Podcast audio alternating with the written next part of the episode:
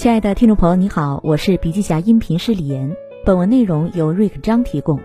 音频为部分精彩观点节选。想要了解更多细节，还请阅读原文。本期音频还可以在喜马拉雅、懒人听书、蜻蜓、乐听、三十六课、荔枝等平台收听，搜索“笔记侠”即可。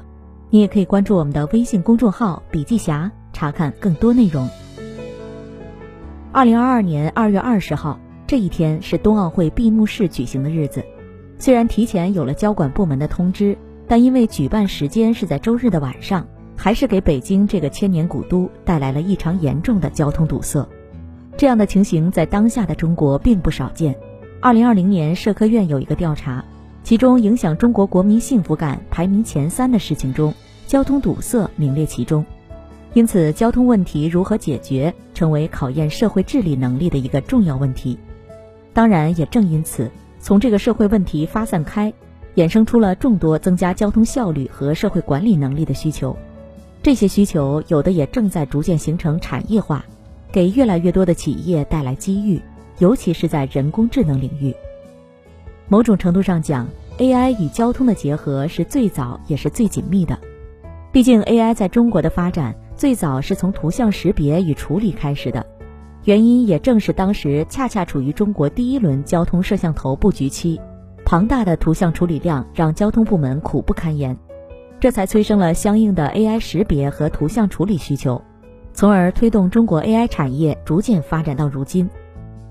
一直把 AI 视作企业发展核心战略的李彦宏，在二零二一年十二月出版了自己的新书《智能交通》。被官方媒体认为是国内首都全面阐述智能交通中国模式专著，展望中国智能交通未来发展宏图。未来的创新来自于当下的问题，有问题意味着就有机会，每一次解决问题就是一个新的转折点。资料显示，全球每年有一百三十五万人死于交通事故，平均每二十四秒就有一人在交通事故中丧生。李彦宏在该书中指出。一个智能交通系统可以大大降低交通事故发生的概率。随着自动驾驶技术的成熟，车路协同、智能的交通管理系统等，都会让交通事故发生的概率降低。德鲁克提出化社会问题为商机的观点，认为企业创新不但可以茁壮自己，同样也会方便社会。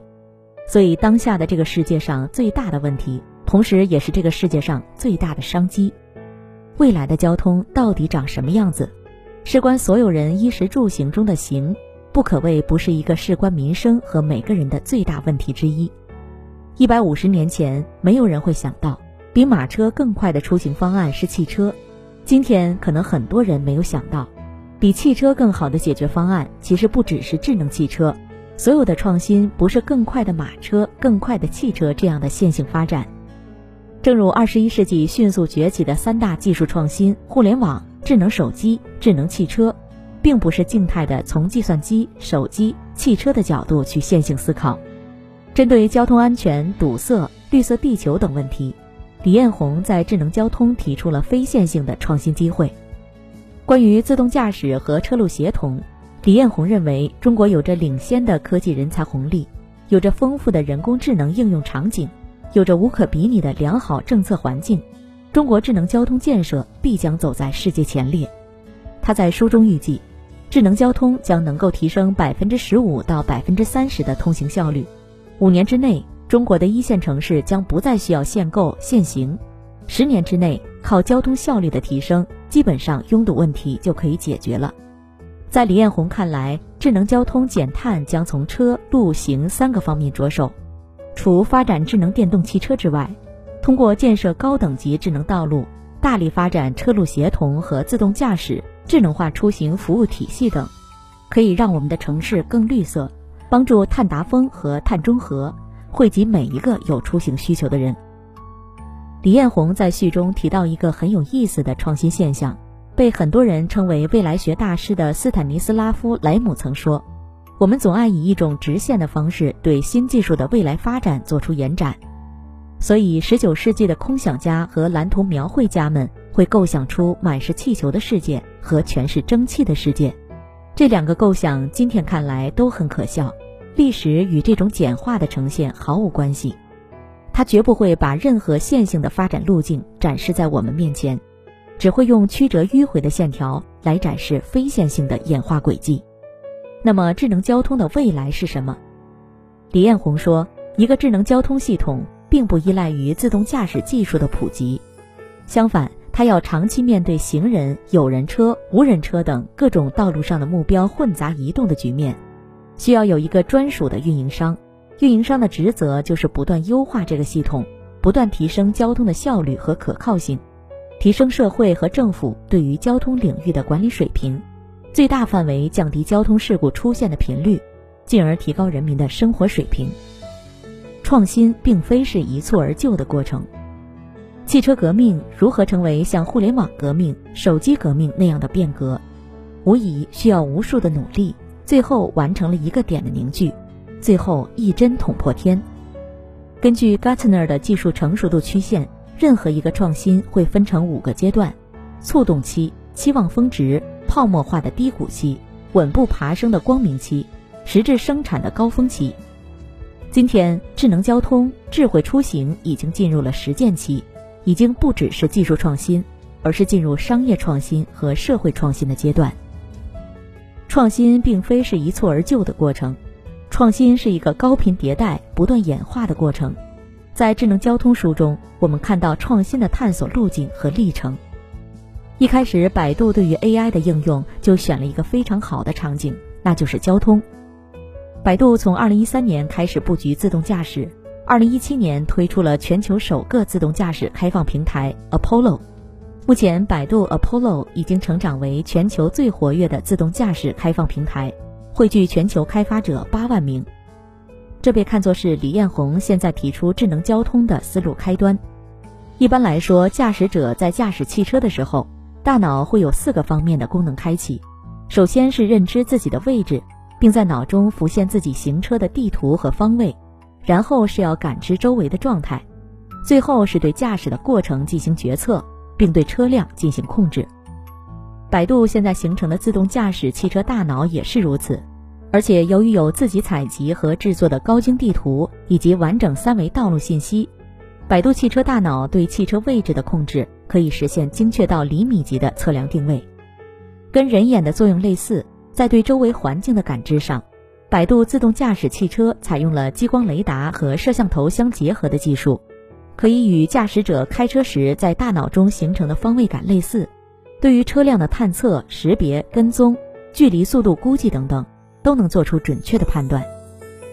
最厉害的其实是整个汽车大脑是百度大脑的一个应用分支，而百度大脑则是百度 AI 技术的架构中枢，可以通过超过两百亿个参数模拟人脑神经元的工作原理，实现对人脑思维模式的模拟。到今天，Apollo 技术实力已经领跑行业，成为全球最活跃的自动驾驶开放平台，而领先的 AI 能力让百度能成为智能交通先行者。研发投入百分之二十一点四，民营企业五百强研发强度第一，AI 专利连续四年申请量、授予量国内第一等能力，让百度能够在这个领域技术领先。解决问题的三部曲。今天的企业无创新不发展，创新才有出路。不管是微创新还是大创新，以百度选择智能交通作为新的创新战略落脚点为例。首先，交通问题确实是现在困扰社会发展的一个难题。解决交通问题是上至政府、下至普通群众都喜闻乐见的重要社会管理需求。百度不断地搜集民众、社会的交通问题，然后延展出智能交通的各个子系统，产生长期的技术积累。不论是无人驾驶技术，还是百度大脑对于 AI 技术的探索，亦或是百度建立在大数据运行基础之上的体系。其次，认知到交通并非是简单的智能汽车硬件或软件或交通，而是多合一。作为一个智能交通运营商，不光要有对于无人驾驶技术掌握，还必须推动这些技术在汽车生产领域落地。而这只解决了车智能化问题，对于如何更高效、动态随着车流变化调整路权分配，以及对于各种交通管理设施的预判和决策。都是智能交通运营商需要具备的核心能力。第三，最终推演出智能交通的真正机会。这就是长期发展观决策带来的好处。世界知名经济学家库恩在《科学革命的结构》一书中曾表示，想发现新范式，必须要注意三点，那就是信号，从反常到危机，破旧，去除错误假设，立新，提出新假设和新范式。李彦宏在《智能交通》这本书写完之后，一个自述性的文章中，用科学视角看待企业战略发展的过程，提出了收集、认知、推演的三个境界。和上述三点有异曲同工之妙。从这本书他创作披露的心路历程来看，企业家想找到非线性的创新机会，首先要收集自己能看到的所有信息，其次就是对这些信息进行一个熟悉和阅读，认知其中的规律并整理其中的线索，最后就是基于已经获得的信息和理清楚的线索，对整个事物发展的方向进行推演，找到非线性的创新机会。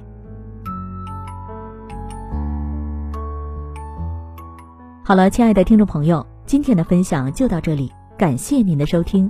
有任何感想和建议，您都可以在评论区留言。新商业干货就看笔记侠，